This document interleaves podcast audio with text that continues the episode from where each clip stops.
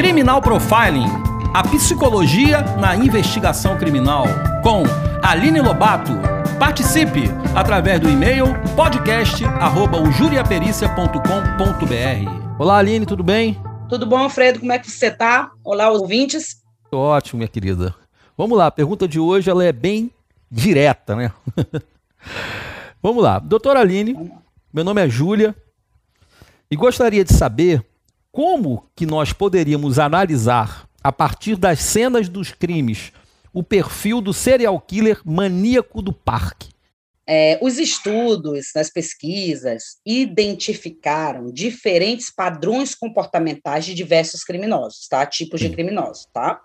E isso é o que a gente chama por perfis, tá? Então, perfis os diferentes perfis dos serial killers, dos estupradores, dos pedófilos, dos arrombadores. Então, existem esses perfis já catalogados, certo? Identificados através de estudos, através de entrevista com esses caras e muito trabalho por aí, tá bom?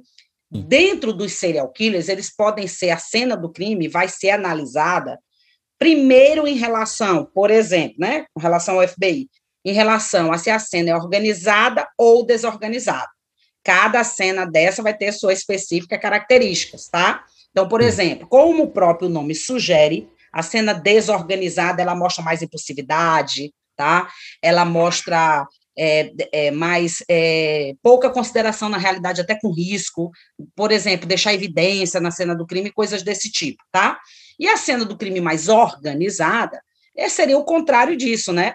O cara age mais com racionalidade, menos com impulsividade, e tem várias outras características que não tem como eu explicar aqui nesse momento, tá? E, além disso, tem a classificação do padrão comportamental ou do per, dos perfis dos serial killers. A gente vai ter aí o, o perfil missão, o visionário, o missão, o hedonista e o poder, tá? Então, quando eu vou analisar uma cena do crime dessa, por exemplo, a do maníaco do parque, ele é um tipo desorganizado, tá? Na primeira classificação de organizado e desorganizado. E nas, nos quatro perfis, ele é o hedonista, tá? Hedonismo, a palavra hedonismo vem da questão do prazer, né? Então, hum. geralmente, o hedonista, ele vai ter a questão sexual, que é o caso do maníaco do parque. Eu vou hum. te dar um outro exemplo só para tu fazer aqui a diferença, assim, bem rapidinho. Por exemplo, missão. Aquele serial killer que a gente teve aqui no Brasil, em Goiânia, o Tiago, ele era do tipo missão. Ou seja, ele matava pessoas lá, mas ele não estuprava. Ele matou, no final, ele matou 14 meninas, né? 15 meninas, desculpa. Antes disso, ele matou, matou moradores de rua e homossexuais. Então, qual é a lógica da questão do missão? Por isso que o nome é missão.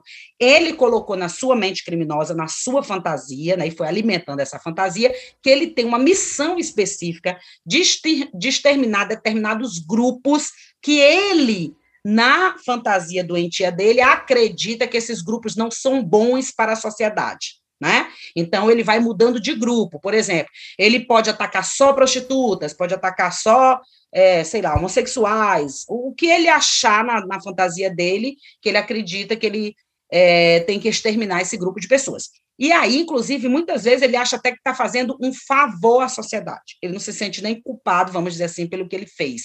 Esses indivíduos podem ser organizados e desorganizados, missão, mas tendem a ser organizados. Por exemplo, o Tiago era extremamente organizado no cometimento do seu crime.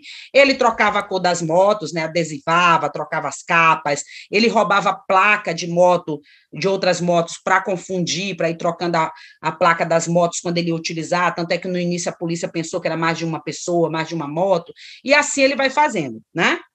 Já o desorganizado, hedonista, como o maníaco do parque, ele vai agir muito no impulso, né? Geralmente essas cenas do crime elas são mais bizarras, elas são mais é, loucas, até porque ele está agindo pelo impulso, então é bem animal, né? E aí ele sai da cena do crime e deixa tudo lá, do jeito que, que ele usou, do jeito que ele né, performou aquelas ações, ele não tem tantos cuidados. A gente, claro que ele vai evitar captura, né? Mas em algum momento ele vai pisar feio na bola né? E no caso do Maníaco do Parque, por exemplo, da, um dos grandes erros dele foi que todas as vítimas estavam no mesmo local, enterradas, deixadas, enterradas não, desculpa, deixadas na mesma cena de crime. O criminoso mais organizado, por exemplo, ele muda a, as vítimas, elas não ficam todas no mesmo lugar. Por quê? Porque quando você descobre uma vítima, você automaticamente, quando descobre a segunda, você faz a ligação dessas duas pessoas, né? Por exemplo, onde essas vítimas foram vítimas, foram vistas, desculpa, pela última vez, né? Aí você consegue ver, olha, parece que tudo está acontecendo aqui em torno do parque. Então você acaba que chegando ao indivíduo, né? E várias outras questões na cena do crime né? Onde, quando você não sabe ainda quem é, claro, o indivíduo, né? Você Sim. já começa a entender aquela cena do crime e já começa a esperar características, né? Já começa a, a supor as características do indivíduo que fez aquele tipo de cena. Então, se eu tenho uma cena organizada, eu procuro um indivíduo organizado na sua vida, em geral. Se eu tenho uma cena desorganizada, geralmente eu estou procurando por um indivíduo desorganizado. Se eu tenho uma cena com muita impulsividade e sexo, né? Ataque Sim. sexual e tudo mais, eu estou procurando por um endonista, que também vai ter características específicas, e assim por diante. E ali, no caso do maníaco do parque, você já falou que ele colocava as meninas no mesmo local, não é isso?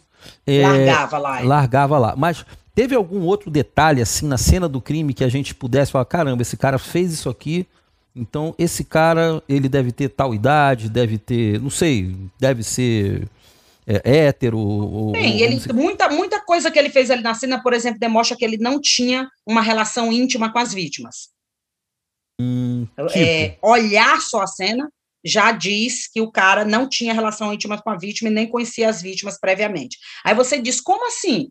Por exemplo, é, ele não botava a roupa de volta nas vítimas e ele deixava o corpo da maneira que ele usou sexualmente. Então, tinha vítimas, por exemplo, o corpo enrijecido, com as nádegas, né, enrijecidas, né, parte de para cima, porque ele cometia sexo anal com suas vítimas.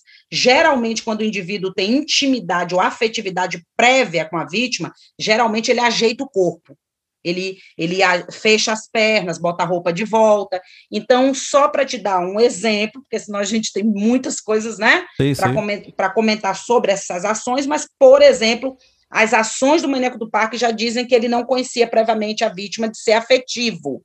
Por exemplo, de ele ser um namorado, de ele ser um marido, de ele ser o que for, né? Não, ele encontrava as vítimas ali, jogava aquela conversa ali, as vítimas acreditavam né, na mentira que ele estava inventando, e ele ia para o parque e matava, ia para a mata e matava. Pronto. Né? Então, quer dizer, não, não é essa ação de não ter cuidado com os corpos, da, com os corpos das vítimas já demonstra que ele não tinha ligação afetiva ou íntima com as vítimas. Muito obrigado, doutor Aline Lobato. Vamos segurar aí, porque tem muita informação. A gente tem muito podcast para fazer aqui no nosso programa. Exatamente. É. Grande abraço. Alfredo, muito obrigado. Um grande abraço a você e aos ouvintes e até a próxima.